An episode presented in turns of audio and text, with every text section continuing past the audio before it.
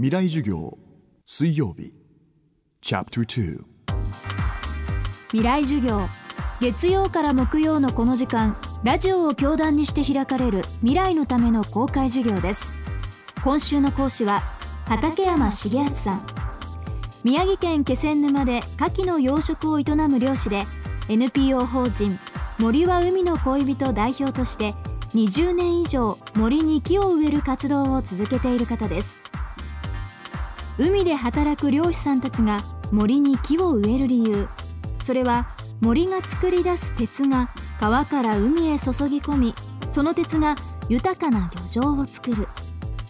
森と海をつなぐ鉄の物語はここからさらに大きなスケールで展開していきます。未来授業水曜日2時間目。テーマは鉄と海と地球の関係です。実は仙台湾の背景はですね土が赤いんですよ。赤土なんですよ。赤土ってことは鉄分が多いってことなんですよ。森林のですね腐葉土が、ね、葉っぱが分解されて腐る過程でですねフルボ酸っていう成分が出るんですけどもこのフルボ酸という成分が森の中でできてそこでこのフルボ酸と鉄が結びついてフルボ酸鉄っていう形になりますと後で酸素と出会っても酸化できないんですよ。鉄の手にですねフルボ酸がくっついてしまうからね。それが森から海に供給されてるで鉄と植物プランクトンの関係ですけどもえー、植物プランクトンも陸の光合成植物ですから光合成をするにはですねクロロフィール葉緑素ができなきゃいけないんですね。で葉緑素で光合成をするんですよ。それから窒素リンとか計算とかそういうものを体の中にあの取り入れる時ですね。この鉄の力をです借りないとですね植物プランクトンってですね肥料分を体に吸収できないってんですね植物の構造が。ここに触媒という形で鉄がねどうしても必要なんだな。ほんの少しでいいんですけどそれが森から来るんですよ。ところが海の中はね貧血なんですよ。鉄が全然ないんですよ。これはねまたね地球の歴史に遡る問題でね46億年前に地球ができたと言われてるでしょ？地球を水の惑星ってよく言うじゃないですか。これは間違いなんですよ。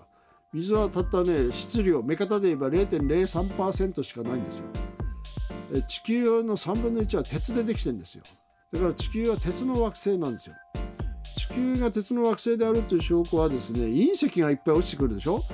この話はね実は太陽系の起源まで行く話でね。まあそれはやるとまた大変だからやめますけども、えー、でその鉄の惑星に雨が降りました。酸性雨が降ったんですよね。酸は鉄を水に溶かすでしょ。だから地球の海の水の中に含まれてた成分は圧倒的に鉄が多かったと。ころがですねそれから10億年ぐらいして海の中に光合成をする植物の元祖が生まれるんですよ。シアノバクテリアっていうんですよ。これはね入学試験に出ますからね。このシアノバクテリアっていうのが光合成をして酸素を出すわけ。鉄がありますから酸素と鉄は結びついて錆びてこれで重たくなるから海の底に沈んだわけですよ。15億年かかって海から鉄が全部取り除かれてしまったんですよ。だから海は貧血なんですよ。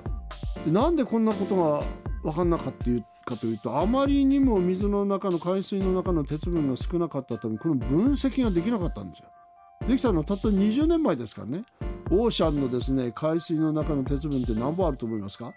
海水1リットル中たった10億分の1グラムだそうですよ。未来授業。明日木曜日のテーマは三陸沖から世界の子どもたちへです。